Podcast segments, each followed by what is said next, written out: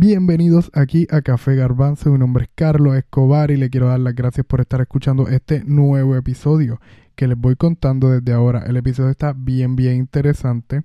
Vamos, estamos hablando un poquito de, de visiones, estamos hablando un poquito de, de épocas de tiempo, de el cómo, cómo la gente, en, cómo las el ser humano en general visualizaba muchas cosas y cómo hoy en día pues lo, seguimos haciendo o visualizamos de una manera diferente.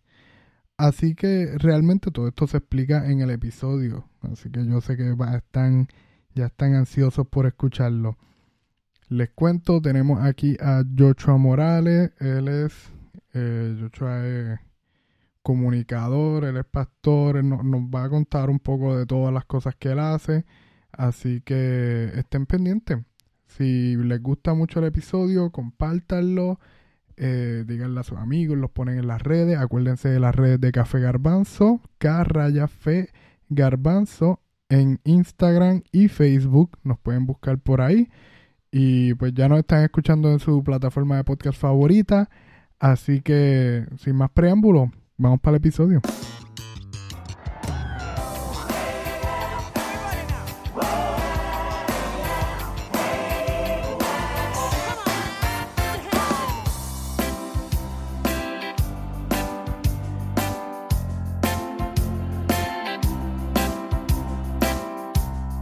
Hoy en este episodio de Café Garbanzo les puedo decir que estoy emocionado por el invitado que tenemos hoy. Es el señor Joshua Morales.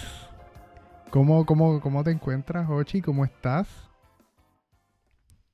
Estoy confundido con la parte de señor. Eh, pero nada, estoy bien después de un día complicado pero contento de compartir contigo, Carlos. Que mira, yo creo que una buena manera de terminar un día complicado es pues sentarse a conversar, hablar de temas interesantes, hablar de temas de Jesús. Y, y pues hoy vamos, realmente yo todavía no tengo muy claro de cómo va a correr esta conversación, porque muchos de los términos que vamos a hablar yo no los entiendo bien, pero para eso tenemos una persona sabedora, una persona que tiene mucho conocimiento aquí. Así que, Hochi, el, cuéntanos más o menos así rapidito una introducción. Del tema. Sí, del tema. La, la, la, intención de hoy es compartir un poquito eh, cómo a través de la historia han habido diferentes cosmovisiones, o sea, visiones de cómo funciona el mundo o de cómo interpretamos lo que sucede en el mundo y, la vida de los seres humanos y cómo eso puede afectarnos a nosotros, ¿verdad? Nuestra cosmovisión particular o cómo entramos en esos moldes podría afectar la manera en que visualizamos la iglesia y que visualizamos nuestro acercamiento a la Biblia eh, o a los temas de, de Dios y la religión, por ejemplo. Esa es la intención, que podamos conversar eso un poquito, porque al final de cuentas, eh, para compartir a Jesús con otros, pues hay que entender cómo la gente piensa y cómo nosotros pensamos y quizás cuáles son las diferencias de dónde estamos parados. Eh, entender las diferencias siempre ayudan a acercarnos a la gente y yo creo que eso es la meta principal de, de la vida, poder estar cerquita de la gente. Sí, realmente sí. Como que el poder compartir y no, no levantar barreras siempre va a ser para bien. Cuando, o sea, la palabra cosmovisión casi siempre, por lo menos cuando yo he escuchado la palabra, viene en el contexto de que tu cosmovisión no necesariamente va a ser igual a la cosmovisión de otra persona.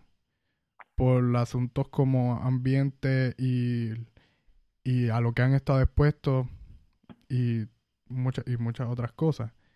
Entonces podemos ver como la como dicen como algo al final algo personal o algo va a ser demasiado variado como para poderlo tomar en consideración a la hora de, estudiar la Biblia. Ok, mira, eh, el cosmovisión, y, y, vamos a hacer una cosa eh, y pido, voy a, voy a comenzar por pedir perdón porque eh, en el día, en esta ocasión, pues realmente necesitamos sobresimplificar los conceptos para que la gente las pueda eh, comprender. Así que realmente lo que vamos a hacer es como, como un, vamos a dar una agarradita por encima de, de las ideas. Eh, porque si nos fuéramos a profundizar, pues realmente, por ejemplo, nos quedaríamos en cosmovisión y no haríamos, no podríamos discutir más nada. Cuando hablamos del concepto de cosmovisión, pues súper simple, cosmo, eh, universo, ¿verdad? Mundo, eh, y visión, ver, y es la manera en que yo veo el mundo, y ciertamente, pues, de forma, hay un elemento personal que tiene que ver con, con mis experiencias, con el lugar donde yo estoy eh, parado, con las situaciones a las que me he acercado, pero también hay como unos trends, ¿verdad? Eh, con, como unas líneas de pensamiento general en el que la sociedad se mueve. Y de esa misma manera, pues también se le llama, eh, o también se le se utiliza ese término de cosmovisión, esas líneas generales en que grandes grupos de personas eh, por épocas o por espacios, pues dirigen su visión de mundo. Ok, que esto entonces es lo que nos ayuda a, o ayuda pues a, diferentes, a los grupos que le ponen nombre a las diferentes generaciones como generación Z, millennials, generación X, etcétera. Eh, sí y no. ¿Por qué? Porque sí y no, porque estas cosmovisiones también eh, permean entre generaciones. ¿Verdad? Por ejemplo, eh, el, déjame ver cómo explicarlo. Yo creo que le podemos entrar eh, de lleno a, quizás la, historia de, esto para que, para que haga sentido. Okay. Hubo un momento en la historia del mundo donde ser un religioso era lo natural todas las sociedades, independientemente de que le sirvieran al mismo Dios que le servimos los cristianos o no, tenían una visión de que, de que había una deidad, de que los seres humanos habían sido eh, creados, que cuando tú quieres conocer la verdad, pues para conocer la verdad te tienes que acercar a ese elemento de la divinidad, de, de ese Dios o de esos dioses. Y por lo tanto, la, el concepto de la verdad estaba custodiado o guardado por sacerdotes, chamanes, eh, magos, eh, brujos. Era, era la parte mística del ser humano que representaba a ese Dios particular que no podíamos ver ni tener muy tangible porque sus formas de expresión, pues en el caso de del cristianismo o del judaísmo, ¿verdad? De forma más antigua, pues es un Dios invisible. Y en el caso de otras culturas, pues es un Dios de madera, de piedra, que se manifiesta a través de los elementos de la naturaleza, pero que tampoco es visible. Entonces, si te das cuenta, hay una visión de mundo bien general. Dios existe o, los dioses existen. Nosotros estamos subyugados a esa divinidad ellos tienen unos representantes y si existe un concepto llamado verdad, pues esos representantes son los que nos pueden explicar eso. Esa cosmovisión particular se, hoy en día se le reconoce como el premodernismo. Okay. Uno de, los, de los statements particulares de, del premodernismo es el concepto de que la verdad es absoluta. Existe una verdad y tú la tienes que encontrar y para encontrarla, tú te tienes que acercar a la divinidad. Y para acercarte a la divinidad lo tienes que hacer a través de estos seres particulares que le representan. Y si te das cuenta, pues mira, los griegos, los, romanos, los, indios taínos, eh, ¿cómo yo defino eso en generaciones? ¿Qué generación le pongo? Pues, ¿Cómo los llamo? No existen. Ahora te pregunto, por otro lado, ¿existen gente de generación baby boomer, de generación millennial y de generación Z que tienen esa visión de mundo? Sí. Sí. ¿cuál es el asunto? Que dependiendo tu generación es menos probable que tú pertenezcas a esa visión. Por ejemplo, eh, la mayoría de los Zetas y de los millennials en el, en el mundo no tienen una visión premoderna, porque no es el trend por el que se está moviendo la, la visión mundial, de cómo interpretamos lo que nos rodea. Entonces, eh, sí podría funcionar el, el hacer el, la, la, la comparación de generaciones pero realmente esto, esto ocupa más allá, ¿verdad? Trasciende generaciones, ocupa más la manera en que yo interpreto el mundo por encima de ese grupo particular al que me han sometido. Ok, sí que más allá de... Sí que va, con, va más bien a... ajá, el pensamiento general de la cultura, más bien, más allá de cierto grupo en, cierto, ajá, cierto, en ciertos lugares en específico. Okay. Y entonces, esto como que lo veo como, como etapas, o no sé si son, si verlo como etapas de tiempo o maneras de pensamiento que quizás se van entrelazando una entre la otra, pero puedo verlo como etapas de tiempo. Sí, puedes verlo como etapas de tiempo porque hay unos momentos particulares en la historia que crean una disrupción, ¿verdad? Crean este, este, este choque que provoca el movimiento general de pensamiento de la gente. Por ejemplo, hablamos del premodernismo, ¿verdad? Donde estoy hablando de esta visión de una verdad absoluta, que la tiene, eh, que me acerco a ella a través de acercarme a Dios, eh, me acerco a ella a través de la religión y de estos líderes particulares. Pero de momento hay un problema gigantesco en la historia de la humanidad. Eh, llegamos a la edad media y nos damos cuenta, eh, y, esto quiero, quiero añadirlo, el, el, ser humano siempre ha tenido en su corazón el deseo de que el mundo funcione de manera linda. Ese concepto de la utopía.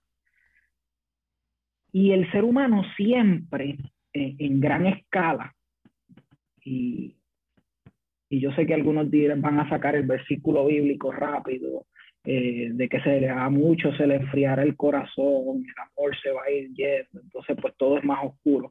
Pero el ser humano siempre tiene en, en su corazón ese deseo de, de, una utopía, de que el mundo funcione, de que la humanidad le vaya bien. Hasta los criminales te dicen, bueno, tú sabes que si, si la vida fuera más justa, yo no hubiese tenido que ser criminal. Ojalá yo hubiese nacido en otro lugar con privilegio. Eso está en el corazón del ser humano.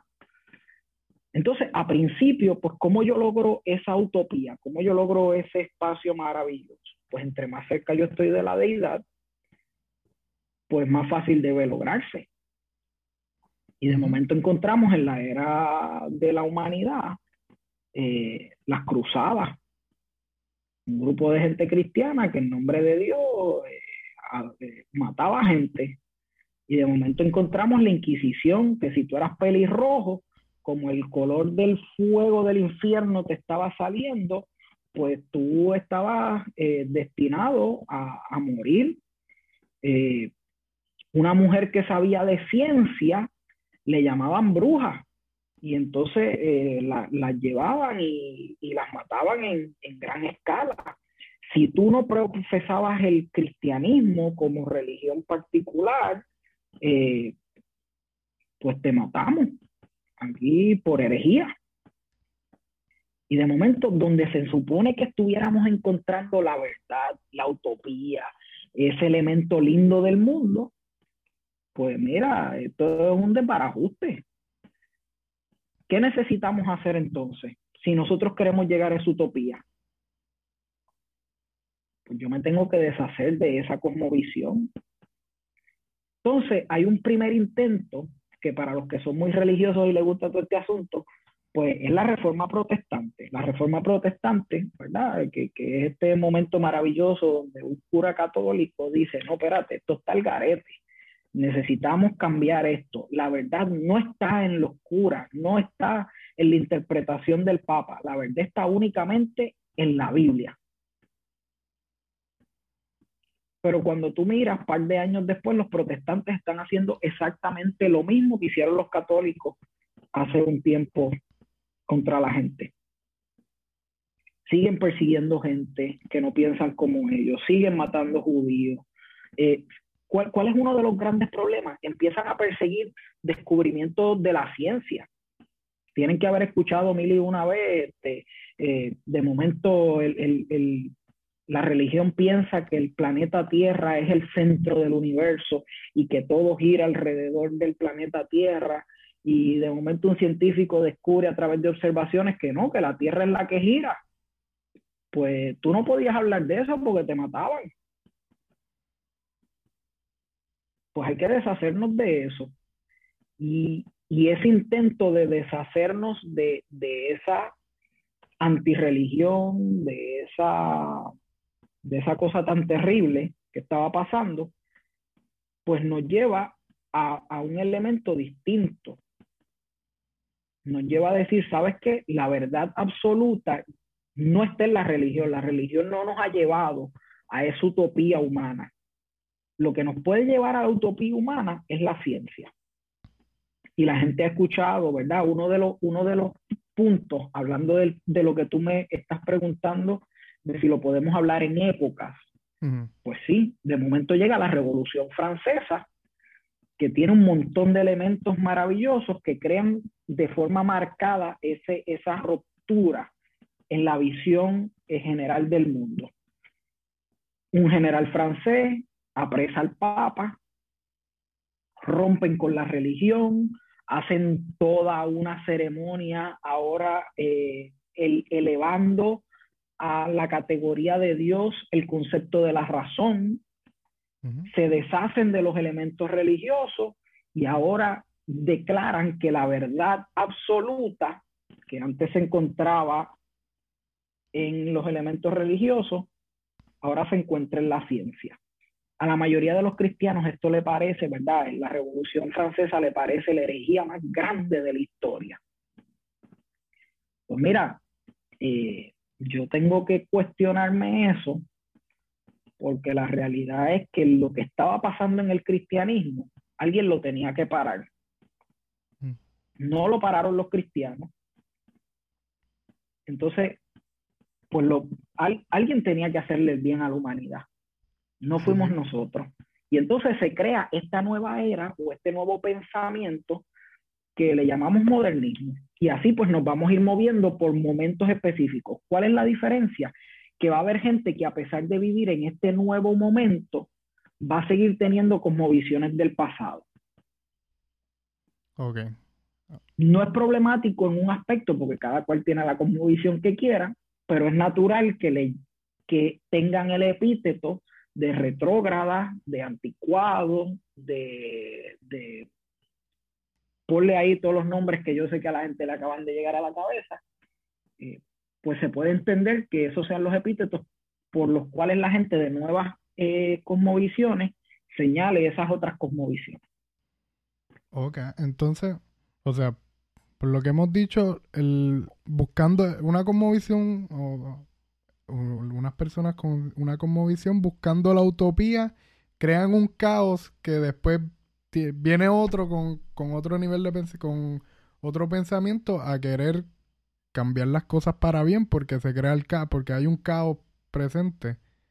Y Definitivo. Al, y al final pues crean, entonces este establecen esta como visión como, ok, vamos a regirnos por aquí porque esto fue lo que nos sacó de este boquete.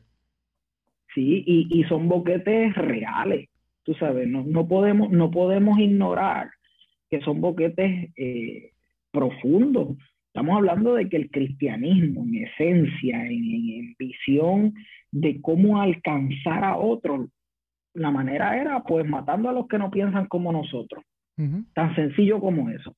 Este, that, eso es terrible. O sea, eh, pues sí, hay que romper con eso. Ah, pero pues ¿quiénes rompen con eso? Pues se atreve. ¿Quién se atreve a romper con eso? Es la pregunta pues gente totalmente desligada de ese pensamiento que crea una nueva fórmula posible a ver si salimos de ese revolú en el que estamos. Ok, y entonces con el modernismo entonces vemos la ciencia como la ciencia y la razón como, como el estándar, como lo, lo, más, lo más grande a lo que podemos aspirar. Eh, no lo más grande a lo que podemos aspirar, porque todavía hay un elemento de trascender, ¿verdad? De lo divino. No se elimina del todo, pero sí es, es la fórmula que va a permitir que el mundo se maneje para llegar a un estado mejor de las cosas. ¿Por qué deciden por la ciencia? Bueno, porque la, la religión, la iglesia, de forma intencional, atacaba todos los elementos de la ciencia que no estaban de acuerdo a su teología particular, que no interpretaban o que no le daban esa, ese entitlement a las posiciones ya religiosas preestablecidas, porque en aquella época la religión, la, las posiciones religiosas no eran cambiables en lo absoluto. Entonces ya la religión dijo que la tierra es el centro del mundo y que todo gira alrededor de nosotros. No te atrevas a decir que la, que la tierra gira alrededor de nada. Entonces de momento la gente empieza a decir, espérate, pero sí, la tierra gira. Lo están demostrando. ¿Quién tenía la verdad? ¿La religión o la ciencia? en ese momento la ciencia. Entonces la gente empieza a decir, ven acá, ¿y cuántas otras cosas la, la, la, iglesia nos estará escondiendo y no nos quiere decir? Pues ¿dónde es que nosotros podemos encontrar la verdad? Pues podemos encontrar la verdad a través de este método particular que hoy llamamos el método científico, antes no estaba tan estructurado, ¿verdad? Como para ponerle nombre, pero que nos permite cuestionar, y ese es otro elemento importante, la, la religión en, en la era premoderna estaba en contra de las preguntas, tú no te podías cuestionar nada, si tú te cuestionabas cualquier cosa, ya tú tenías ahí el sello en la frente. Y ahora la, la, la religión te dice no, pero la ciencia te dice sí, cuestiona todo lo que tú quieras. Y cuando nos cuestionemos, vamos a llevarlo por un proceso para descubrir. Y cualquiera que se pregunte puede entrar en el proceso de intentar descubrir. Así que la verdad se amplía. Ahora no la tiene solamente el representante de Dios en la tierra, ni la tiene solamente un libro. Ahora la verdad es accesible a todos los seres humanos. Ok, el, no, sí, sí que tienes razón. Ese, el, viene siendo más friendly para la gente el, este, este momento de, de, tener la ciencia como método de análisis, como para analizar el mundo alrededor. Sí. Y entonces, ¿qué es lo que voy a decir? Que entonces tienen, teniendo la ciencia como que se basada en la observación y eso mismo y en el y en el análisis de los datos observables que es lo que tenemos aquí. O sea se descubrió que la a través de observación que la Tierra gira alrededor del Sol y hay más planetas que giran alrededor del Sol también y no dan vueltas raras alrededor de la Tierra. Esto por eso le, da un, la gente se siente bien se va a sentir más atraída a esto porque lo, lo pueden probar quizás con cosas que tienen. Después que uno lo hizo, el otro lo puede hacer. Y no solo eso, porque tienes, tienes que entender, ¿verdad? En la época, por ejemplo, se descubre la penicilina, el primer antibiótico. Entonces, la ciencia de momento empieza a hacer descubrimientos que le, que le están haciendo bien al ser humano, que están aportando eh, salud, que están aportando eh, mayor bienestar. Acuérdate que lo que hay en el corazón del ser humano es la utopía de llegar a un mundo mejor. ¿Quién está aportando mejoría a la vida humana? Los descubrimientos de la ciencia que se están dando en la época. Claro, y una época donde la expectativa de vida era, era, era baja, porque no, no conocían diferentes cosas que conocemos hoy en día, como el lavarse las manos de vez en cuando, que te iba, o el bañarse todos los días, que te iba a ayudar a mejorar tu vida en los daily basis, como dice. Definitivo. Entonces la ciencia empieza a descubrir esto, estas cositas eh, y la gente dice, mira, pues aquí está la verdad, por aquí es que vamos al, al mundo de la utopía, nos está llevando hacia el bien. Pero hay un problema y es que volvemos al mismo ciclo. Entonces hay otro momento en la historia donde hay un disloque con la ciencia. Y es en el periodo de, la, de las guerras, es bien reciente. Ok. De momento... De la guerra a principios del siglo pasado. Sí, Primera y Segunda Guerra Mundial. Era atómica. De momento, la ciencia que nos estaba llevando por este, por este valle de, de, de, de rosas y de, y de pajaritos cantando, hace posible que el mundo desaparezca. Porque la ciencia es la que crea estos rifles semiautomáticos o automáticos que permiten, yo no sé, ¿verdad? La historia de los rifles la desconozco, pero, pero crean estas armas que permiten matar más cantidad de gente y más rápido que lo que había pasado en toda la historia de la humanidad. Así que en cuestión de, de cuatro o cinco años estamos matando de forma masiva lo que las cruzadas y lo que toda la gente de la religión le tomó tanto tiempo.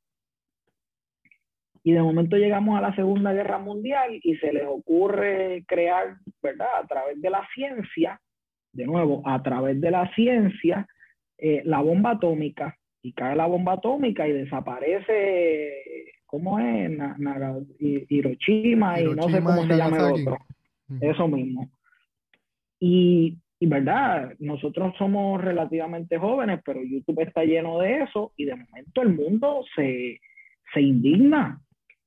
¿Cómo es posible que la ciencia que nos llevaba por el valle de, de, la utopía ahora sea la causante o la posible causante de la desaparición y de la tortura más grande que ha sufrido la humanidad en todas las épocas? Así que viene esta nueva ruptura con esta utopía y entramos en una nueva era que es la o, una nueva visión mundial que le conocemos como el postmodernismo. El postmodernismo lo que tiene en, su, en sus entrañas de forma, y esto de nuevo, acuérdense que estamos dando una mirada súper básica. No quiero que nadie diga por ahí, ah, este se cree filósofo y lo que hizo fue ahí patear las cosas. Eh, el posmodernismo tiene la raíz de la duda en el corazón. La raíz de la duda en el corazón y entonces crea una, un statement que dice, ¿sabes qué? La religión no falló. ¿Cierto o falso? Cierto. La ciencia no falló. ¿Cierto o falso? Cierto y ahora vamos a crear otra cosa que tenga la verdad absoluta. Vamos a ser tan zánganos de volver a poner nuestra confianza total y ciega sobre algo. Pues no. Entonces ahí entra el concepto de no existe una verdad absoluta. Como todo lo que queremos es llegar a la utopía, quizás para, quizás para Efraín funciona, eh, la religión lo ayuda a ser un mejor ser humano y a tratar a los demás con igualdad. A Jocho a la religión no le funciona, así que para Jocho a esa no puede ser su verdad. Eh, a Jocho quizás le funciona la ciencia y eso lo ha llevado a ser un mejor ser humano. Pues mira, Efraín hace lo suyo, Jocho hace lo de él y fulano hace lo suyo y cada uno crea su propia verdad para movernos en este espacio de la utopía el posmodernismo, a pesar de que ha sido la fórmula, yo diría que más corta en tiempo que ha durado, ha sido la fórmula que más ha calado en el corazón pues, de los que vivimos hoy en día. Eh, y existe esa, esa visión de, de no existe una verdad absoluta y hay otro elemento que a mí me, me llama me llama muchísimo la atención. Es un statement que dice que la vida es absurdo. Esa es la definición de vida, absurdo. Nada hace sentido. ¿Por qué? Porque la vida no tiene sentido realmente. No hay un motivo de la existencia. Acuérdate que nos estamos desligando de los conceptos religiosos y también nos estamos desligando de los conceptos científicos. Así que no hay, no hay un origen, no hay un más allá. De, la vida es vida, pero hay un gran problema. Y es que los seres humanos queremos vivir con sentido. Sí, Entonces, yo, yo, yo quiero vivir con sentido, pero sé que la vida no tiene sentido. Eso es un absurdo. E, eso no hace sentido por ninguna parte, ¿verdad? En, ese concepto redundante. Eh, y bajo esa premisa la gente eh, vivía el saber que la vida no tiene sentido, aunque mi corazón desea que la vida tenga sentido. Así que, ¿cómo yo lo manejo? Pues yo hago algo que me dé sentido a la vida, lo mejor que se pueda, porque al fin y al cabo cada cual, pues, que viva de tal manera que sus días cobren algo, creen algo para sí y que eso pues traiga tranquilidad al corazón sabiendo que como la vida no tiene sentido ni motivo, cuando se acabe, pues por lo menos tú viviste la vida haciendo algo que te trajo, que te trajo valor. esa, esa, esa es la visión.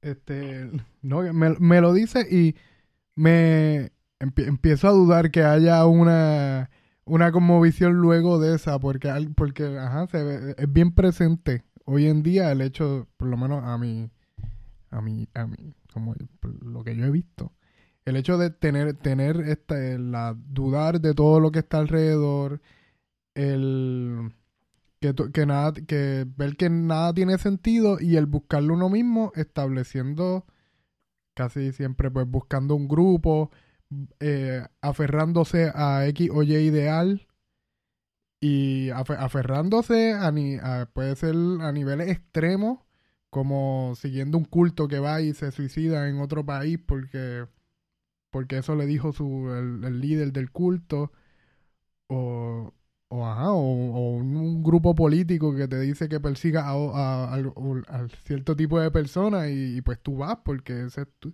porque esa persona pues te está dando valor en las cosas que hace.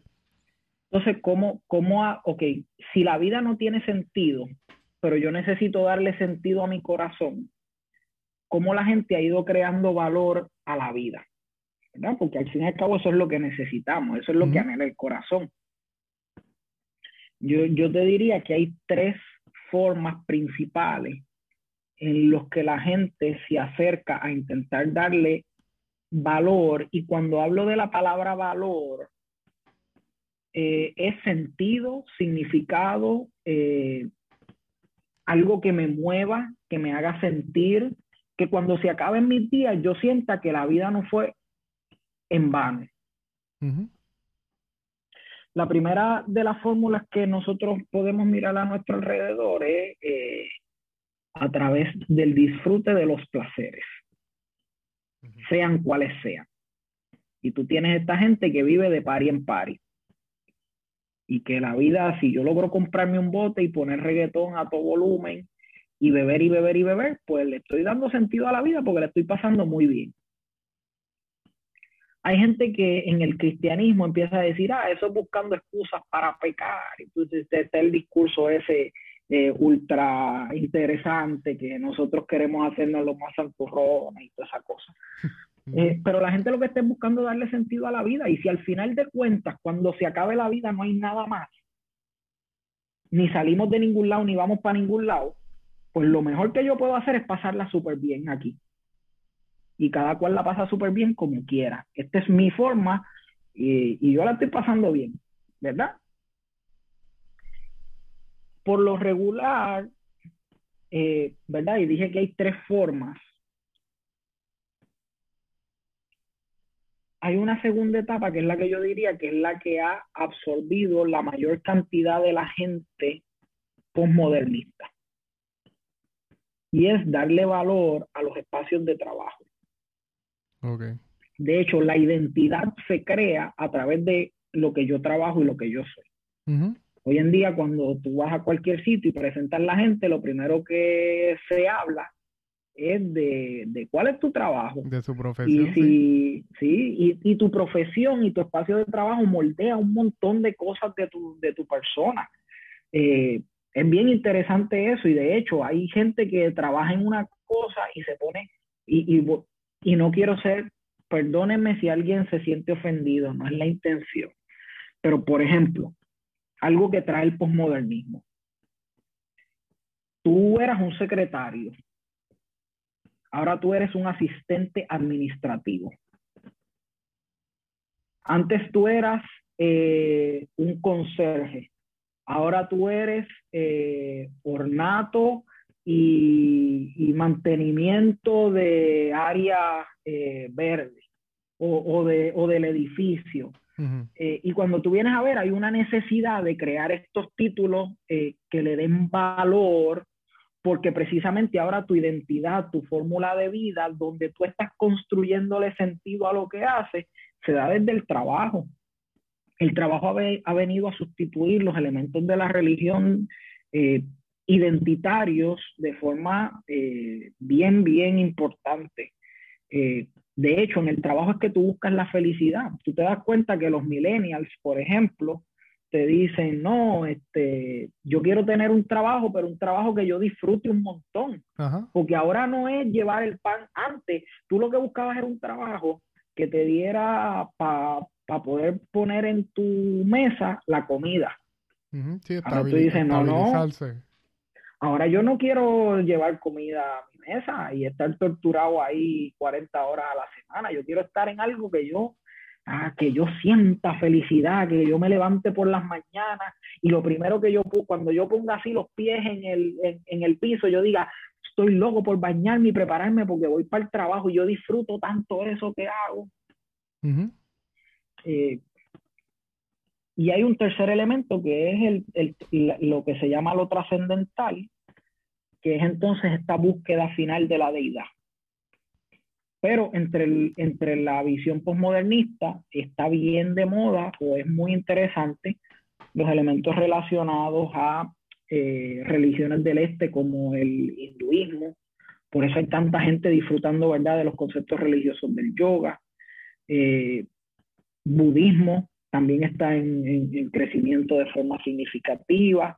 También está el witchcraft, eh, ¿verdad? Conceptos de brujería, que sería, ¿verdad? Los términos que usaríamos los cristianos. ¿Por qué? Porque te permite crear la religión desde de, tu propio marco. Tú eres quien controlas cómo la creas. No hay una verdad absoluta, no hay un libro que te ejecute, te dice cómo tú tienes que hacerlo y un, dos, tres, cuatro. No, no, tú, tú puedes disfrutar de ese espacio de la, de, la trascendencia según tus visiones y tus eh, valores particulares. Lo que sí me he dado cuenta que el mismo problema de el premodernismo y el modernismo se ha dado en el postmodernismo, de ese clash. Pero mira lo que pasa. De momento tú llevas una vida de placeres maravillosa, pero de momento te sientes vacío. Ahora, en vez de buscar otra cosmovisión, tú lo que haces es que te mueves de nivel. Y ahora me muevo al espacio laboral. Y yo te voy a decir algo. Si me preguntas cuál es la gente más ética, si me preguntas cuál es la gente más moral, cuál es la gente más excelente en su, en su trabajo eh, para, para, beneficiar el mundo, son la gente que está en esa etapa particular del posmodernismo, concentrados en su trabajo. Eh, pero me he dado cuenta que por ahí también falla, y cuando el trabajo falla, entonces nos movemos a esa otra etapa que se llama eh, el de la trascendencia.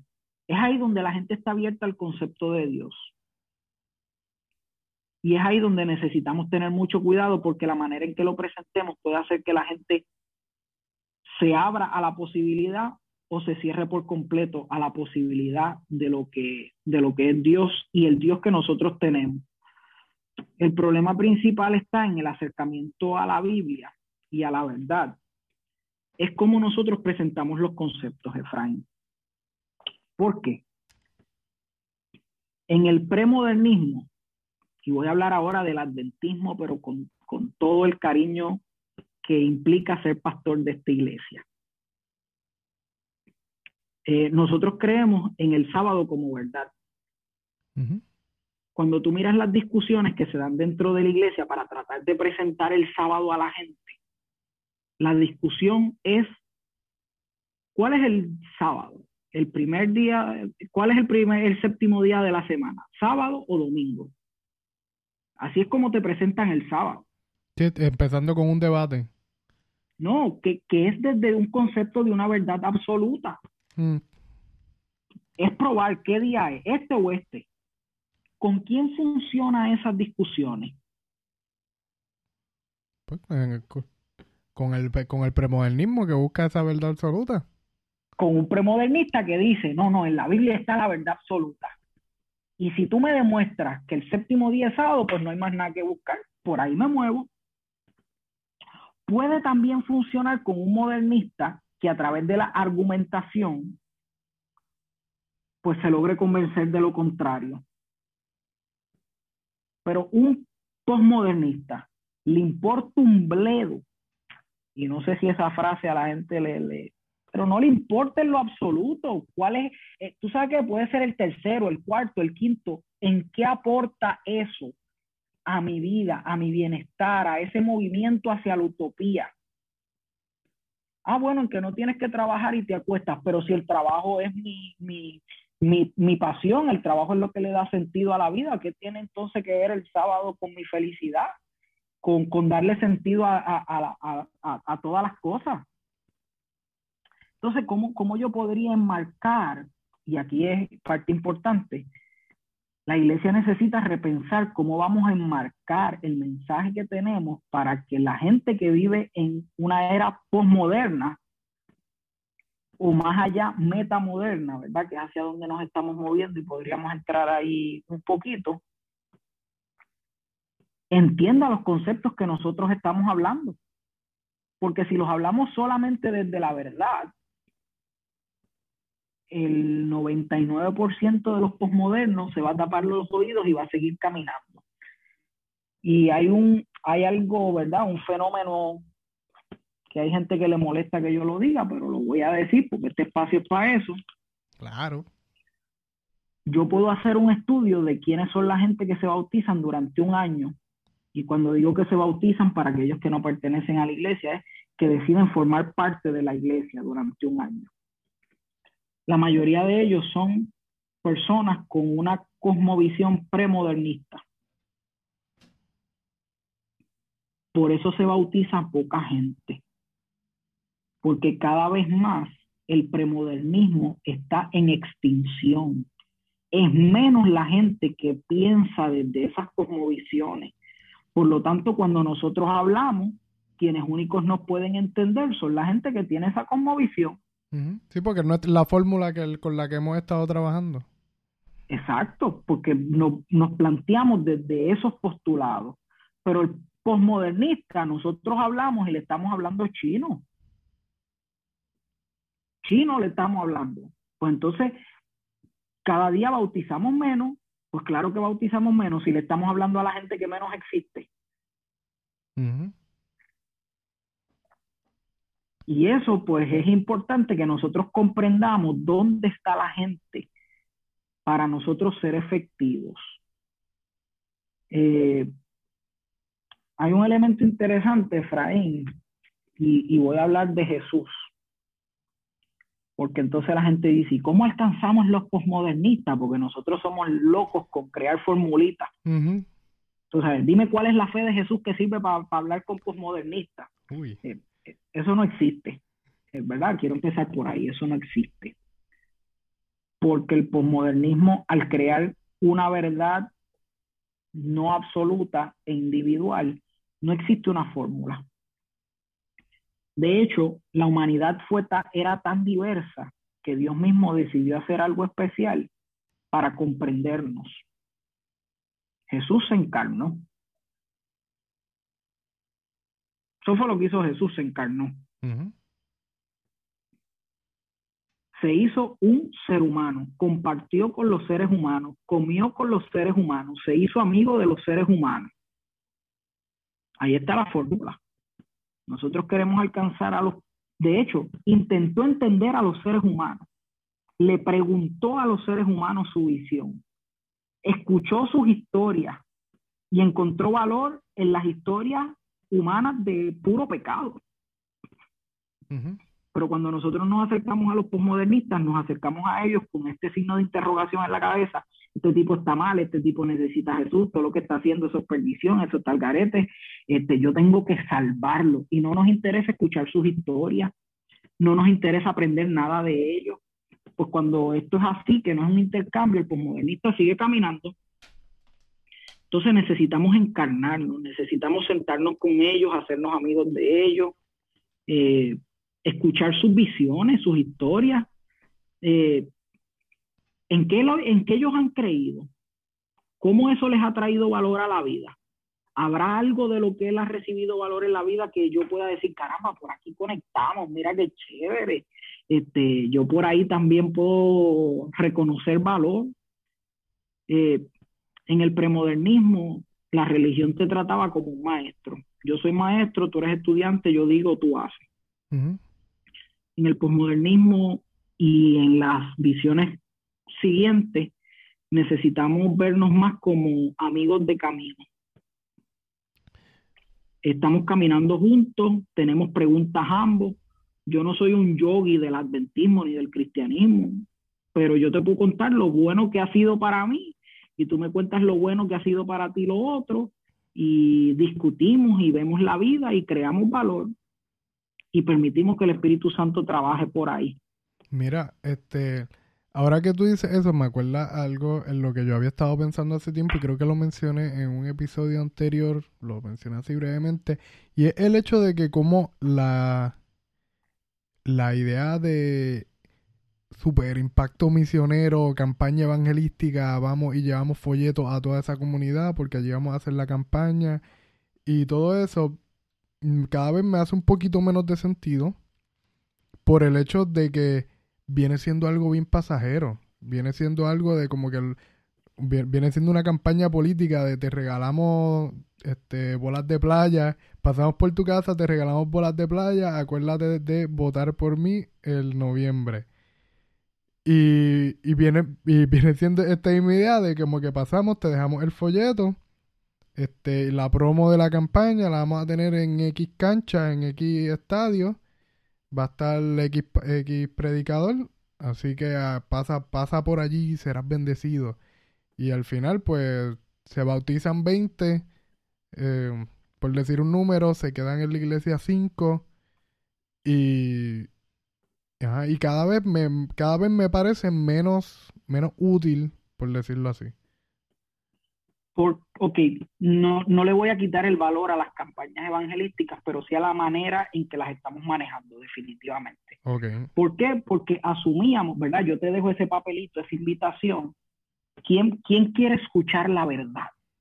Mira, Eso es lo que me dice el papelito. Lo mío no es con la, con las campañas, es el el approach hacia la comunidad es lo que me refiero. Yo por eso, pero mira, mira lo que estamos haciendo. Yo te dejo un papelito que en esencia lo que dice es, ven a escuchar la verdad. Eso es lo que dice el papelito de la invitación. En otras palabras, claro está, y con imágenes de bestias, de leones así, con alas y, y todas esas cosas. Bien llamativo.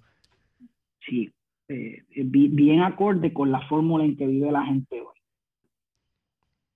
Pues mira, ¿quiénes van a ir? Pues si a mí, pues, pues tu verdad es la tuya, pues, pues, vívela, tú sabes.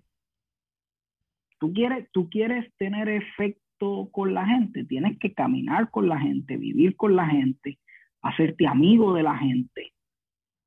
No como un intento de conversión, sino como que cuando Jesús vive en tu corazón, tú quieres hacerle el bien a la gente. Y parte de hacerle el bien es compartir con ellos, es, es reconocer su valor humano.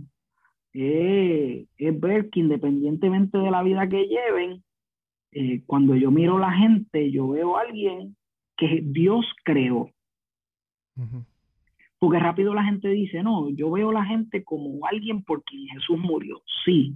El problema es que cuando yo veo a la gente como alguien por quien Jesús murió, yo la sigo viendo como un proyecto. Y cuando tú hablas de gente como proyecto, los postmodernistas, mira, lo huelen. Tú sabes, eh, hemos, tenemos tanto advertising por todos lados que ya tú sabes, ya tú sabes que aquí lo que viene es un pitch de negocio. Eh, ¿Verdad? Yo, yo, yo tenía un vecino en una de las iglesias que me decía, pastor, ustedes no han entendido, ustedes tiran la carnada y ya nosotros aprendimos a agarrar la carnada sin morder el anzuelo. Eh, la gente lo, Estamos yendo con la, con la, con la, con el mismo discurso de que, oye, ¿quieres ser tu propio jefe? Y ya la gente sabe lo que viene. Sí, entonces, entonces no hay relaciones genuinas. Y en el mundo del posmodernismo, las relaciones genuinas, independientemente de cuán diferentes seamos, es lo que le crea valor a las cosas. Entonces, nosotros como cristianos podríamos decir, lo que pasa es que la vida posmoderna es triste. Mira la gente, vive de placeres y llega un momento donde hay un clash en su vida. O la gente vive del trabajo y hay un momento donde hay un clash en su vida. Pues ve, el, mundo del posmodernismo es triste. Ellos lo que necesitan es a Jesús. Tengo que presentarles a Jesús. Eh, y desde nuestra visión, sí, es cierto. El problema es que ese elemento que existía de decir la vida es un absurdo, esto no tiene sentido, qué cosa más terrible. Ahora nos estamos moviendo a una nueva etapa o a una nueva cosmovisión que se les tiene como 25 nombres porque todavía esto no se ha solidificado. Claro, algo que va, va sucediendo en el momento. no, el, nombre, el nombre más común que se está utilizando es el metamodernismo. Y la definición del metamodernismo, y de nuevo, esto es una, esto es una ultra sobregeneralización, es que el absurdo es parte de la vida y como parte de la vida es valioso y es hermoso. Qué bueno es saber que la vida no tiene sentido, que yo no tengo que estar corriendo detrás de, de, de una utopía, sino que yo puedo vivir la vida y darle el significado que yo entienda y darle el valor que yo entienda y al final de cuentas eso fue lo que contó.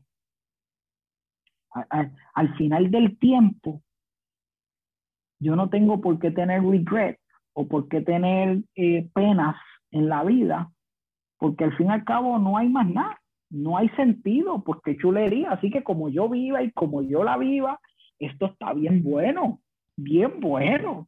Entonces, e, e, en esa visión nos, nos obliga a repensarnos, porque si no nos repensamos, vamos a seguir hablando en términos que estas nuevas generaciones no, no le hacen sentido. Entonces nosotros asumimos,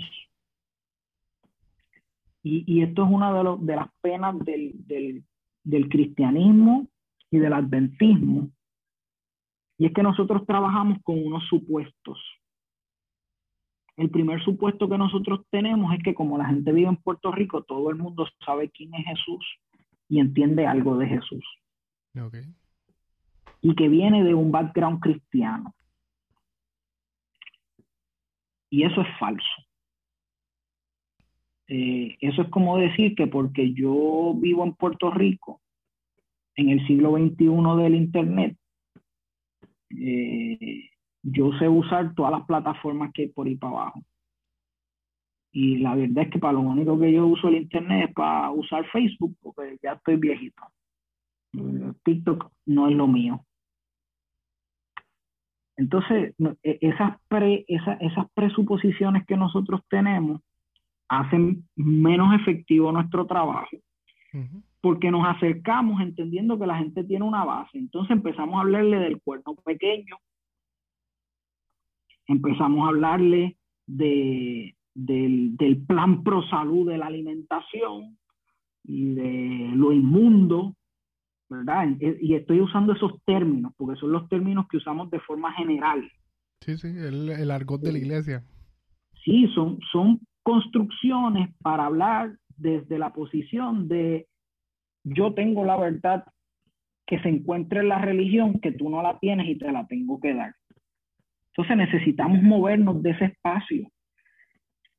Y necesitamos movernos de ese espacio entendiendo cómo la gente ve las cosas. Los postmodernistas, los metamodernistas ven en la palabra verdad una cosa bien terrible. Ven la opresión y ven el maltrato de la humanidad. ¿Por qué? Bueno, porque cuando la religión tenía la verdad, mataba a la gente porque, porque no pensaba como ellos. Y cuando la ciencia tenía la verdad, la utilizó para matarnos también. Por ejemplo, ¿qué era lo que decía Hitler? Que ojalá la memoria de él sea borrada por siempre. Eh, perdonen mi corazón humano, pero yo espero que no se haya arrepentido en el último minuto. Yo no quisiera compartir el cielo con Hitler, pero bueno, el Señor tendrá que trabajar conmigo si es diferente. ¿Qué es lo que Hitler dice? La ciencia ha demostrado que los alemanes somos la raza superior del mundo.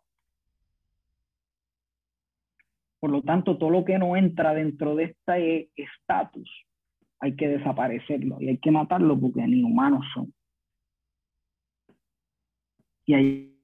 Entonces la verdad se usa, la verdad se usa como tiranía y es natural que entonces cuando le hablemos de verdad a estas nuevas generaciones, la gente haga, uh, no, si me vienes con esos términos, síguelo por ahí para abajo, porque viene eh, seguido de tiranía, viene seguido de, de opresión, viene seguido de un intento de control desmedido, implica que yo no voy a poder preguntar nada y que si pregunto me van a mirar raro te pregunto, Efraín, ¿será esa la experiencia que a veces tiene la gente joven en la iglesia?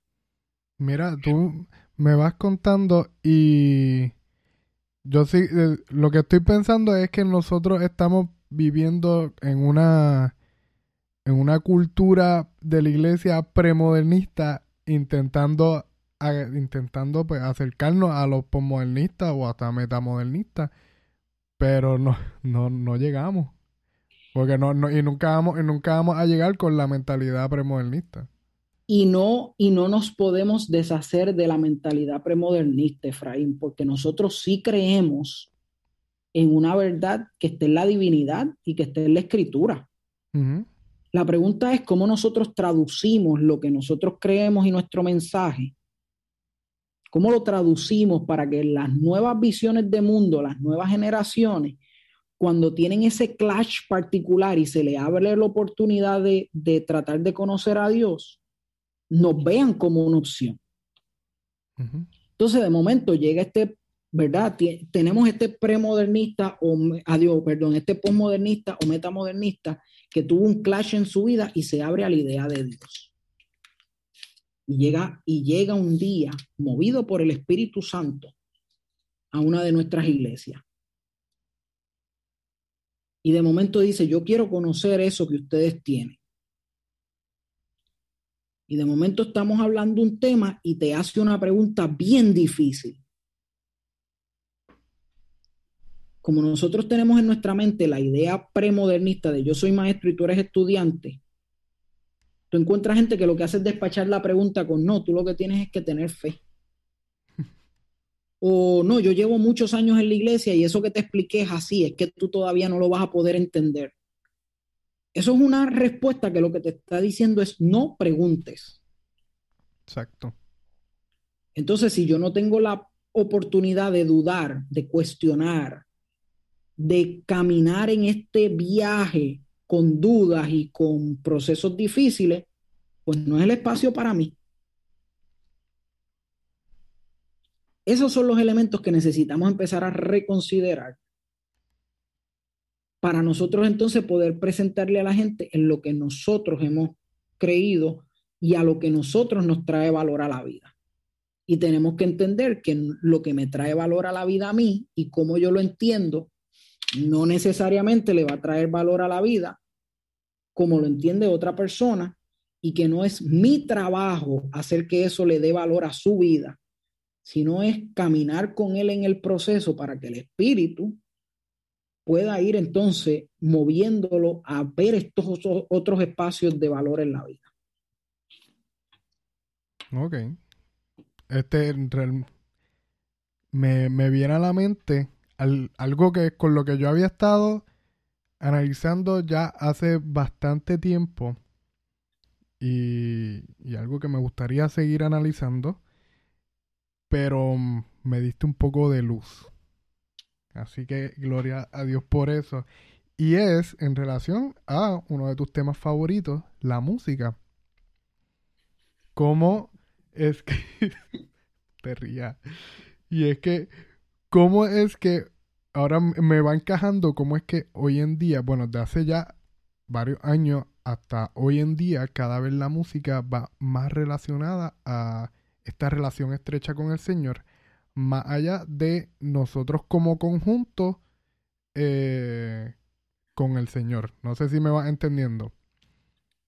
O como quizás en algún tiempo muchos himnos fueron marcha y llamado de vamos a salir, vamos a hacer esto, vamos, vamos allá afuera. Y hoy en día hemos perdido ese tipo de, de temática en los himnos y tenemos himnos más relacionales, de como que de más estrecho con el Señor y enfatizando más el amor que quizás mucha gente, y se queda así porque lo he escuchado, los ve como, como baby food, como dicen, como dicen a veces. Como Sí, este está, y está ligado a cómo nosotros nos acercamos al mundo. Y hay que entender que, ¿verdad? Y voy a hablar ahora de, y, voy a usar un término que está usando Gama por ahí en las redes, los eclesiantes. Eh, la gente que va a la iglesia, gente joven que va a la iglesia, tiene una situación real, viven en un mundo post o metamoderno, sus interacciones particulares son post o metamodernas, y por lo tanto su interpretación inconsciente de muchos de los espacios espirituales van por ahí. Así que es natural que su mundo espiritual se mueva bajo unos nuevos términos y bajo unas nuevas necesidades. Entonces, cuando, cuando hablamos de música, y voy a hablar de música eclesiástica, encontramos una generación para quienes los himnos significaron su vida espiritual. Hablaba en sus términos de verdad absoluta, hablaba en sus términos de misión, de marcharé, eh, ¿verdad? Sin entender que viene ligado a marcharé, a los que no crean como yo, los pasamos por el medio. ¿verdad? Suena duro, pero, pero está ligado a esa visión. La gente tiene que saber y tiene que creer esto y tenemos que ir por ahí como un ejército y llevarnos a todo el mundo enredado para que, para que el Señor venga. Y de momento ahora nosotros encontramos una nueva generación que dice, espérate, yo quiero que el Señor venga. Yo quiero que otros conozcan a Jesús, pero marchándole por encima no lo vamos a lograr.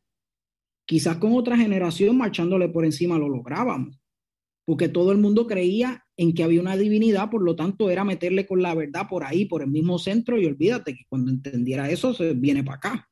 Pero ahora una nueva generación te dice, no, no, espérate, en, la visión de mundo en la que yo vivo, la única manera de yo trabajar estos elementos es desde, desde la relación, desde el amor, desde el respeto, desde el encontrar valor donde tú estás, antes era, no, no, no hay valor ninguno donde tú estás. Tú eres un pecador perdido, desastroso. en el eh, mundo. Eh, eh, de, de, cuneta. Ahora, ahora nosotros no podemos hablar en esos términos. Ah, eso es, eso es aguar el evangelio. No, señores. Eso es entender dónde la gente está parada.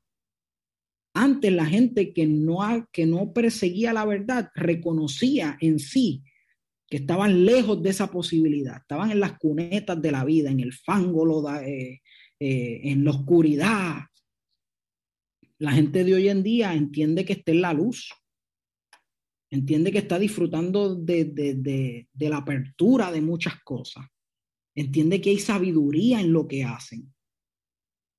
Por lo tanto, yo tengo que hablarle en términos que ellos comprendan y eso es lo que hace que nuevas generaciones se acerquen al tema de la religión o de, conocer a Jesús más profunda a través de esos términos relacionales, ciertamente.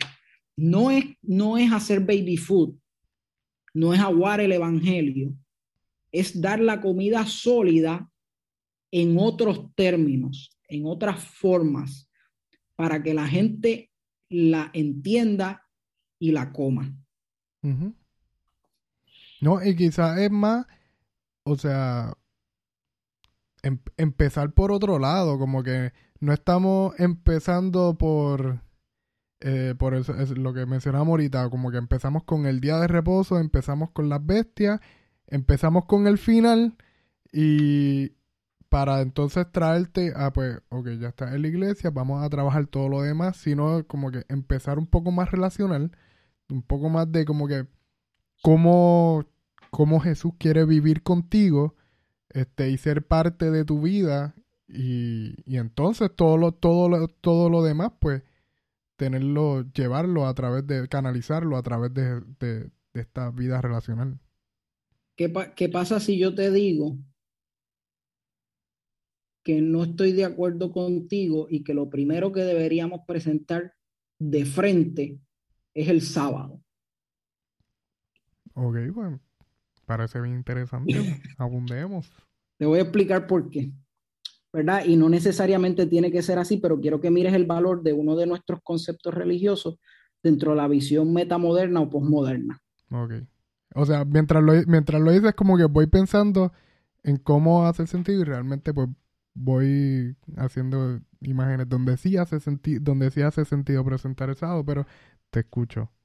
Ok, el sábado realmente es una revolución. Es una revolución al consumerismo. Yo separo un día a la semana donde, donde no consumo nada. El sábado, de la misma manera, es una revolución contra este mundo que, que consume al ser humano en trabajo. Yo paro, yo no soy esclavo de nadie. Y en un mundo donde el concepto de la esclavitud eh, sigue siendo, ¿verdad?, tan, tan, tan presente en las discusiones sociales, pues hay un día, no, no, yo, yo me detengo y hago otra cosa. El sábado es un espacio que desde la religión es el primer eh, statement que hace igual al hombre y a la mujer. ¿Cómo funciona eso? Sí, si tú miras el mandamiento, el, el término que utiliza dice, eh, recuérdate del día de reposo para santificarlo. Seis días trabajarás y harás toda tu obra, más el séptimo día será reposo para Jehová tu Dios. ¿Por qué usa el término tú? Y no usa el término, no usa un término específico, refiriéndose a él o a ella. Porque es para. Ajá, es, es, es, es, entre el Señor y la persona que va a guardar el sábado. Le está, le está hablando a ambos. Uh -huh. Y después, para confirmarlo, le dice: y ni tú, ni tu hijo, ni tu hija. Uh -huh. Es el primer, es el primer, el espacio religioso que coge la humanidad y la iguala. Hombres y mujeres, mire, después del pecado, para aquellos que todavía están en ese debate, no, que la mujer está por debajo y que, este, el sábado igual al hombre y a la mujer. Pero no solo eso, el sábado también es un día en favor de la ecología. Uh -huh. Había una petición directa al cuidado de los animales, pero también había una petición directa a que si el sábado no se trabajaba, se estaban cuidando los recursos naturales que se gastan en el proceso de trabajo. Entonces, si te das cuenta, el sábado es una super revolución en términos sociales actuales de lo que la gente está buscando. Pero nosotros nos encajamos en demostrarle que el sábado es el séptimo día de la semana y no el domingo, cuando la gente no está buscando cuál es el día. Ese, ese, eso a ellos no les preocupa. Mira, el, sábado, no les preocupa. el sábado es una revolución cuando lo vemos semanal, pero si vamos entonces a Levítico y vemos como el Señor dice, cógete un año libre, cógete un año para dejar la tierra descansar y, y pues estate, estate tranquilo que también va a ser reposo, que viene, siendo mucho más allá y en esta, en una cultura como hoy en día, pues es mucho, como que es mucho, mucho más chocante. Que, o sea, si un día es chocante, imagínate cogerte un año. Entonces, entonces volvemos a, la idea de que cuando, mi, mi, mira lo que acaba de suceder. De momento, tú entras en otra etapa, ¿verdad? Que si tú llegas a ser una persona no religiosa o posmoderna, eh, ¿verdad? Secular, posmoderna o metamoderna, posiblemente se hubiese traducido en preguntas.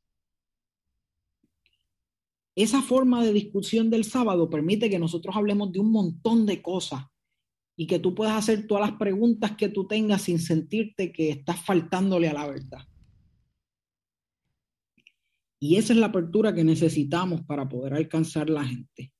Que la gente pueda preguntar desde donde está sin sentir que, que es que tú eres el gurú y tú eres el que me vas a decir el 1, 2, 3, 4, porque a la que tú me digas no me cuaja, pues tengo que buscar otro gurú. Y nosotros trabajando de, como gurú, Hablando en, en otros términos, pues llegamos a la gente, la gente coge par de estudios bíblicos, ya tú sabes la verdad y la persona tiene 500 preguntas en la cabeza. Los discípulos pasaron tres años y medio con Jesús y cuando Jesús se fue todavía tenían preguntas en la cabeza, pero nosotros en, en tres meses ya no hay duda. Y si duda, mm, es mal cristiano. Entonces, ese tipo de cosas, la nueva generación o la, nueva cosmovisión eh, nos hace ver como, como personas no confiables. No es alguien con quien yo pueda sentirme en la tranquilidad de crear una relación, porque no voy a poder ser yo en un camino voy a tener que fake lo que él quiere que sea para que podamos entonces caminar juntos y así pues no, no funciona. Me, parece entonces bien, bien interesante tu, la, el, presentar el sábado primero. Y, me, y, hace mucho sentido. Y el hecho de poder ver que el cristianismo pues no se basa en en las restricciones y en las limitaciones y el y como que el, enemigo de luchas sociales como muchas veces se ve sino como sino que al contrario busca el, busca el bienestar de todos y, y nos iguala a todos como hijos de Dios y, y todas las cosas que nosotros que el Señor quiere para nosotros son para nosotros a todos por igual. ¿Quiénes son los adventistas? Los que tienen la verdad. Bueno, los que no comen cerdo y no hacen nada los sábados. Exacto. Automáticamente nos creamos en un no. Y si nosotros tenemos la verdad y somos un no, ¿quién es el Dios de la verdad? Pues un Dios negativo. Un Dios del no. Esa es la realidad. No, esa no es la realidad. Entonces, ¿cómo, nosotros empezamos a proyectarnos de tal forma que nuestras conversaciones iniciales hagan ver a Dios como lo que es.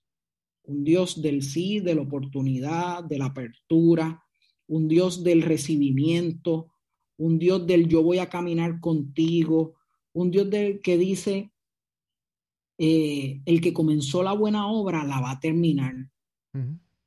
Ah, pues eh, a los tres meses, si no ha terminado, pues, este lleva tres años aquí, sigue con la misma poca vergüenza. Mira, esa parte no nos toca a nosotros. Exacto, qué este, manía. ¿eh? Una manía bien, bien complicada. No, pastor, ese ya lleva aquí, qué sé yo cuántos años, defraternícelo. Pero querido, pues si el espíritu ha decidido que con él se va a tardar cinco años, porque así funciona el espíritu con él, pastor, pero es que yo dejé de eso a los tres meses. Bueno, pues eso es problema tuyo y del espíritu pero fulano y, su, y el espíritu funcionan diferentes. Cuando nosotros empecemos a ver eso, ¿verdad? Y esas temporalidades sin, sin, restricciones, el que esto es un camino en el que no somos maestros, somos compañeros de viaje, aprendemos uno de los otros. Me parece que vamos a tener una iglesia mucho, mucho más efectiva en lograr que los que tenemos se queden y que entonces otros quieran conocer quién es el Dios que nosotros tenemos. Sí, que al final, como dijiste, no es hacer otra fórmula. No, no es buscar un, como que, ajá, esta, esta cura mágica para, para esta generación. No hay fórmula, no hay cura mágica. Y, y ese es uno de los problemas que tenemos. Estamos esperando cuál es la fórmula, cuál es el plan. Eh, ¿quién, ¿Quién de la asociación general va a enviar por fin cuál es la fórmula de alcanzar la gente que piensa así? Eso no va a pasar nunca. Porque de nuevo el cristianismo no se trata de fórmula. El mismo Jesús no usó una fórmula. De hecho, mi propuesta es sencilla. La gente quiere congregaciones más grandes y yo propongo congregaciones más pequeñas. Tan pequeñas como una sola persona. Si nosotros miramos el relato del Evangelio, eh, encontramos que Jesús fue bien efectivo. Él le predicaba un montón de gente, pero cuando yo veo conversiones, ¿tú sabes cuándo yo las veo? Cuando Jesús anda de uno en uno. Entonces nosotros necesitamos acercarnos a la gente así. Nosotros nos volvemos locos invitando a la gente a la iglesia. ¿Y qué tal si nosotros entendemos que nosotros somos la iglesia y donde nosotros estemos, la iglesia está? Y por lo tanto, si yo tengo una conversación en un coffee shop o yo tengo una conversación en la sala de una casa, allí está la iglesia. Yo digo que la, parte más hermosa es cuando la gente me pregunta y es la que me pide. Mira, yo quiero ir a ese sitio donde tú vas. Porque si a ti te funciona, yo quiero probar qué es eso que a ti te funciona. Entonces nosotros vivimos la vida tratando de invitar a la gente, vengan, vengan, vengan, vengan, cuando la gente ni le interesa. Cuando podríamos mejor vivir vidas que inspiren, lo que pasa es que esa parte es más difícil y no nos gusta tanto. Vivir vidas cristianas que inspiren.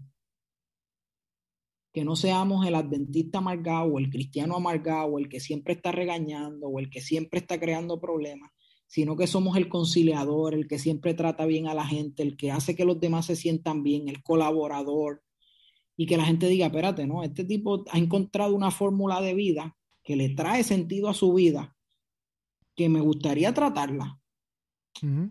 y, yo lo digo, no hay cosa más linda que yo vivir y que de momento alguien me diga, tú sabes que yo quiero saber de eso que tú, que tú haces y, y de ese sitio al que tú vas y de esas cosas a las que tú crees. Cuando la gente ya crea la curiosidad, número uno, el espíritu está trabajando.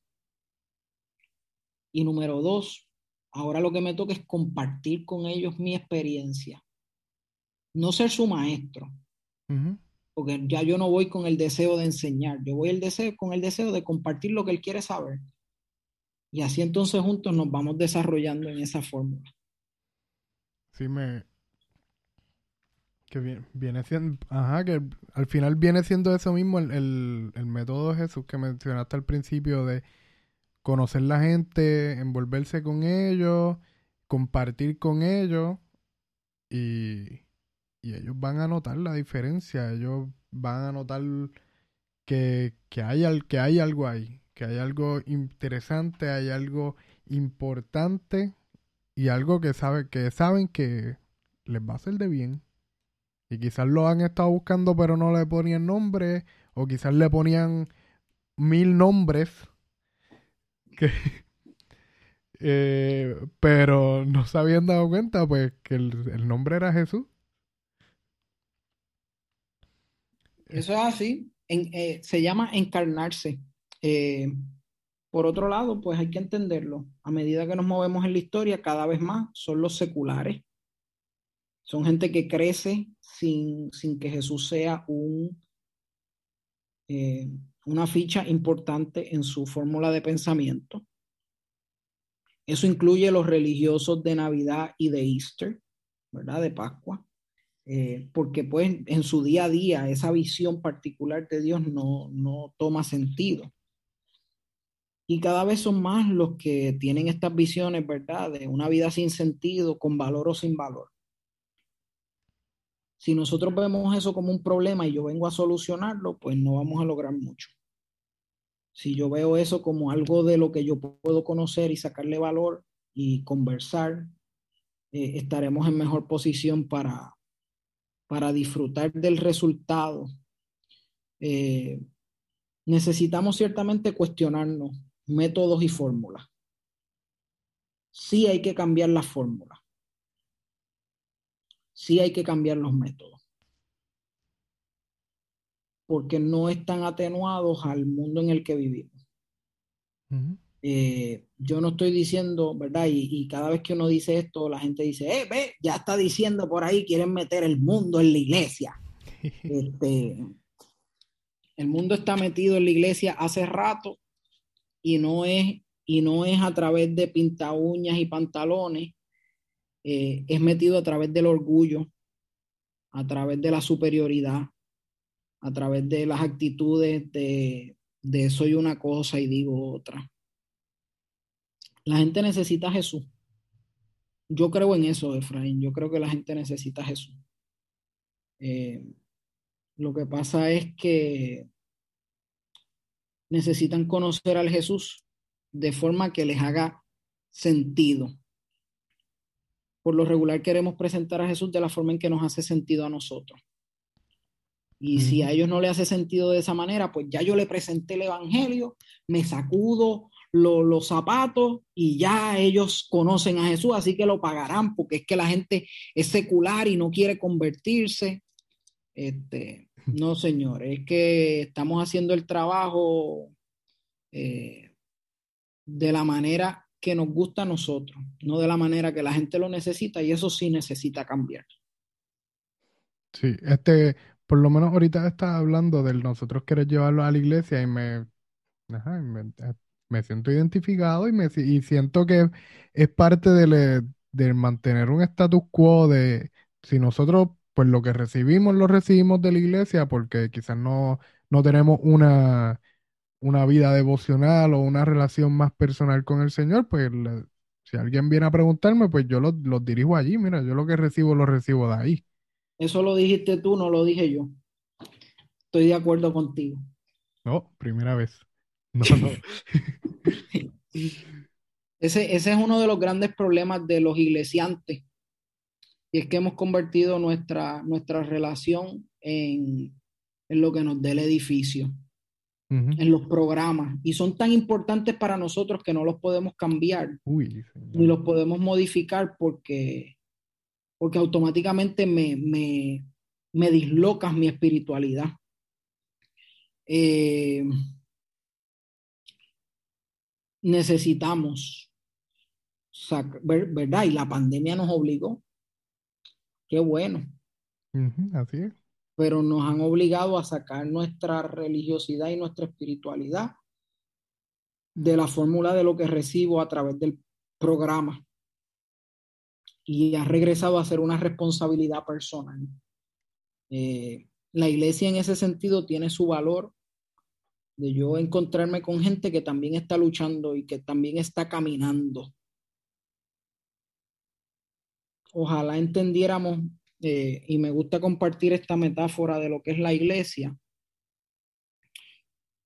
Eh, la iglesia es un montón de gente que debe montarse en una escalera eléctrica. Solo el espíritu te mueve. Si el que está muy arriba empieza a dar pasos para atrás, porque quiere esperar a uno que se acaba de montar, la fila choca. Si uno que se acaba de montar empieza a dar pasos grandes, se lleva gente enredada. Si alguien de momento decide estancarse en una etapa, empieza a crear un, un desastre. Entonces, la iglesia debe ser gente que se monte en una escalera el espíritu lo vaya moviendo y ellos simplemente vayan diciéndole unos a otros, vayan, vayan compartiendo unos con otros en el proceso y diciéndole, tranquilo que tú vienes por ahí, vamos juntos, tú estás ahí, yo estoy acá, no importa, estamos caminando, mira, nos seguimos moviendo, qué chévere, este, eh, te resbalaste, te levanto. Eh, e, ese debe ser el, el concepto de lo que es la iglesia no el lugar donde vamos simplemente a recibir. Eh, yo creo que la iglesia debe ser el lugar donde vamos a compartir lo que hemos recibido de Dios durante el resto de los días y lo que Dios ha hecho en el resto de los días. para inspirarnos unos a otros a seguir montados en ese proceso. Sí, el de dejar de ver la, iglesia como este centro de este, el, lugar donde todos vamos a, recibir cosas. Y realmente y me gusta me gusta mucho la me gusta mucho la ilustración de, la escalera eléctrica porque me imagino una persona arriba diciendo a una persona abajo qué bueno que te montaste nos vamos a ver allá arriba igual que los que los que si están al lado y, si alguien quiere parar pues el otro le dice como que como que déjame, déjame aguantarte ayudarte a que te mantengas ahí en la escalera. Y, no, y nos obliga a caminar. Nos obliga a caminar y nos obliga a cuidar el proceso del caminar de unos y de otros. Y, y ese debe ser el espacio eso, ahí debe funcionar la iglesia. Eh, yo escuché una frase que me dio mucha pena hace algunas semanas. Y fue una frase donde alguien decía, el que se fue de la iglesia por los hombres, nunca estuvo por Cristo. Y eso está lejísimo de la realidad. Si la iglesia no, si la visión premoderna donde la iglesia es custodia de la verdad absoluta, donde la iglesia debe ser ese espacio que, que trate en la medida humana posible, limitadísima, de enseñar los atributos de Dios.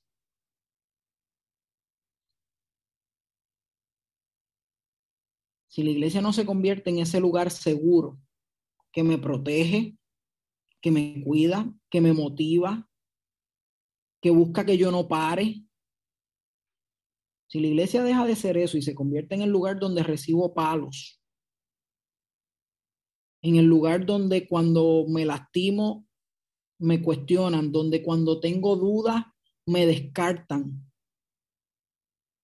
donde como ser humano que estoy tratando de hacer sentido de la vida en un mundo aparentemente sin sentido, yo no siento que tengo valor, pues perdónenme, pero ese espacio no representa la verdad absoluta en la que creemos, no representa al Dios en el que creemos, no representa lo que Dios puede hacer en el ser humano, me parece totalmente natural que la gente se vaya la gente no se va por los hombres, se va por la ausencia del Dios que los hombres que están allí dicen servir. Y cuando digo hombres, perdonen ese machismo, ¿verdad? Eh, que está ahí en la cabeza, eh, naturalizado, me, refiero a seres humanos, tanto hombres como mujeres.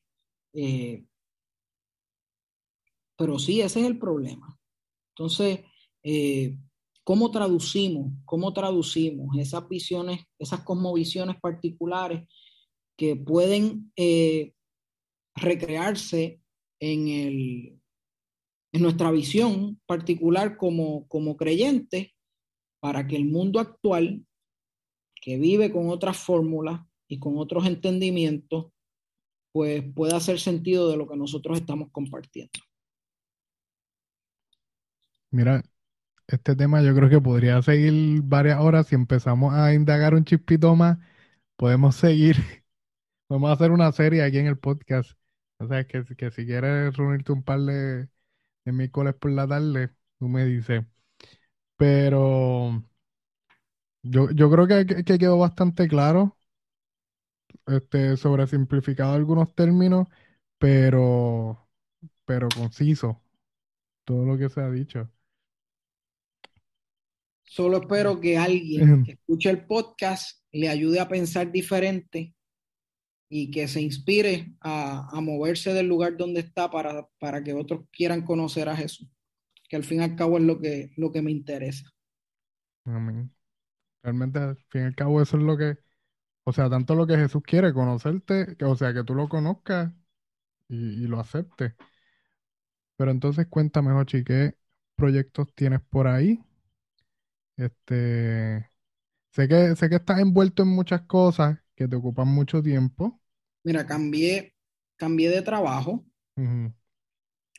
ustedes conocen, ¿verdad? Ustedes no, algunos conocen al pastor Joe Ochoa. Por el eh, he estado trabajando como pastor de la asociación por los pasados ocho años y ocho meses. Y he entrado en una nueva etapa que estoy súper emocionado. Eh, estoy siendo el coordinador del estudio de grabaciones y de producción eh, de la Iglesia Adventista en el este de Puerto Rico. No, pero eso es una plaza nueva, eso no existía antes, ¿verdad? Eso, no existía antes. Eh, el COVID, ustedes saben que el COVID nos ha puesto virtuales en muchos sentidos. Eh, la iglesia creó un estudio de grabación. Todo está bien. Eh, todo está bien, menos el plato que tenía aquí cerca. Eh, pues la iglesia creó un estudio de grabación y, y pues como parte del proyecto, pues ahora yo estoy allí trabajando. Estamos creando contenido para redes sociales, eh, tratando precisamente de hablar un nuevo idioma o de traducir nuestras creencias, nuestras visiones, lo que entendemos que nosotros podemos aportar a la vida en términos y espacios que la gente pueda entenderlos y accederlos. En eso estoy y la estoy disfrutando un montón. Eh, tenemos ahí varios proyectos corriendo y ojalá después, de hecho, voy a hacer la promo. Eh, Instagram tiene un Instagram que se llama Advent Hope Puerto Rico. Creo que es arroba Advent Hope PR. Tiene el loguito de la iglesia adventista en Colorado. Ese es el, el, nuevo Instagram del estudio para yo poder compartir por ahí lo que estamos haciendo y lo que va a pasar. Okay. Eh, y en YouTube también aparecemos como Advent Hope PR y ese va a ser el canal donde vamos a empezar a subir las cosas que estamos haciendo. Eh, van a haber muchas cosas que es para la gente de iglesia, pero también van a haber muchas cosas que es pensando en gente que no es de la iglesia y que usted se siente orgulloso de compartirlo. que yo sé que a veces esa es la parte complicada, es como que, uh, sí, pero eso yo no lo comparto, este, yo lo vi, pero no se lo paso a nadie. Y lo que queremos es eso, crear material que, que la gente se pueda sentir bien cómodo, eh, y bien feliz de decir, no, eso lo hizo mi iglesia y yo estoy dispuesto a compartirlo. No, súper. En verdad, o sea, me gusta esta época que todo el mundo está haciendo contenido, todo el mundo está haciendo diferentes cositas y el ver que la asociación se unió al grupo, pues es, un palo porque hacía falta, hacía falta tener esa, esa voz en las redes y hablar este idioma. La, y aquí lo tengo que decir, la organización como organización eh, está haciendo un esfuerzo bien grande por comprender y por, y por adentrarse a hablar el idioma eh, del mundo en el que vivimos.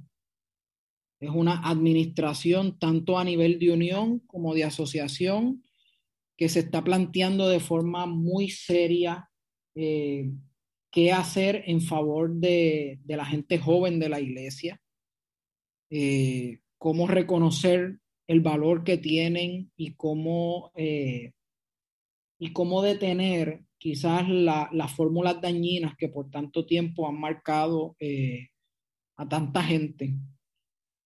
Y están siendo bien intencionales. En ese sentido, yo estoy bien orgulloso en, menos de un año la inversión que se ha hecho para este proyecto eh, es impensable, es impensable.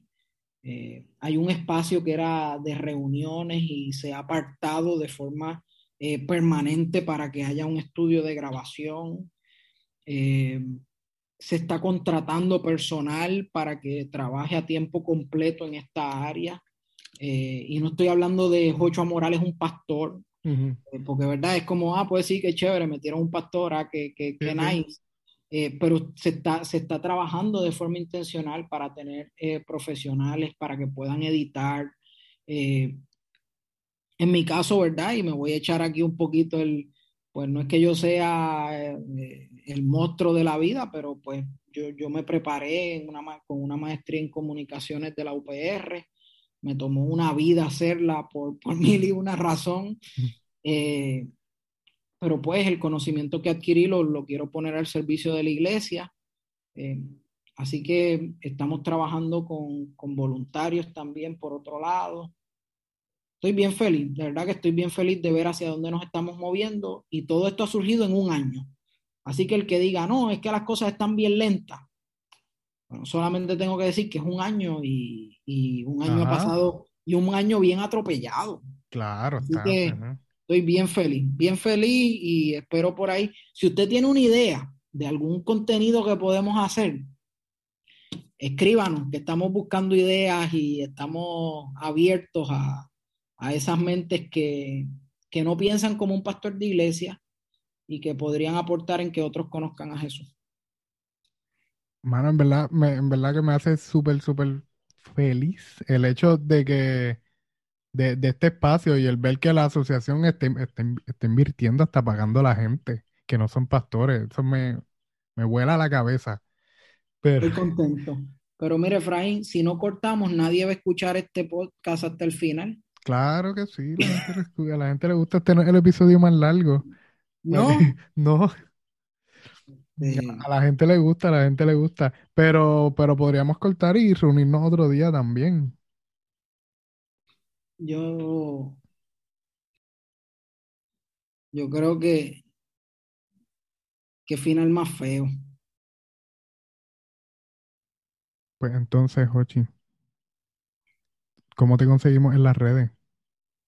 Bueno, yo tengo un Instagram que casi nunca uso, que se llama creo que es Pastor, Pastor Coacher, vamos a ver si, si es así, porque no sé si tiene un punto, eso es lo mucho que lo uso. Sí, sí, lo, lo, tienes, lo tienes tan al día como el, como el podcast. Sí, eh, sí, se llama Pastor Coacher.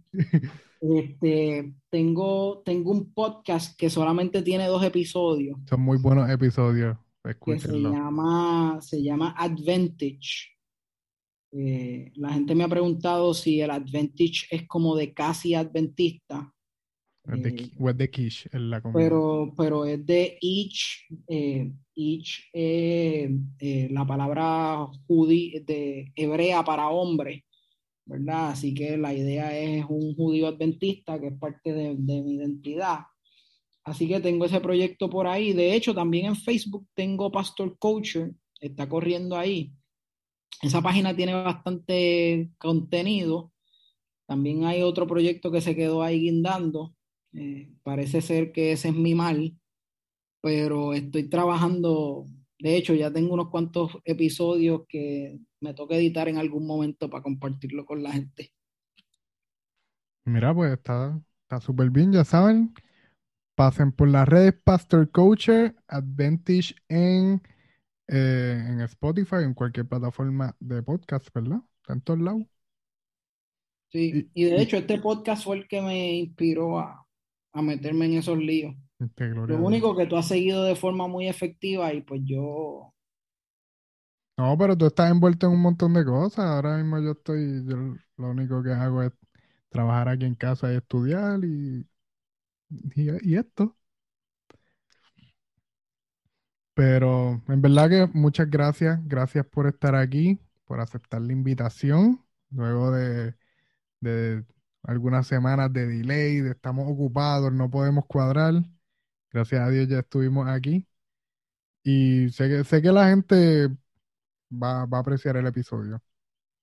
Eso, eso esperamos y, y si la gente tiene otro tema del que quiere que hablemos, a mí me gusta hablar. Así que Estamos listos para compartir por ahí. En, confianza, ¿verdad? Eh, me pueden escribir también a las redes. Me tardo en contestar, pero, pero siempre contesto. Así es, por lo menos siempre contesta. Y pues nada, ya será hasta un próximo episodio.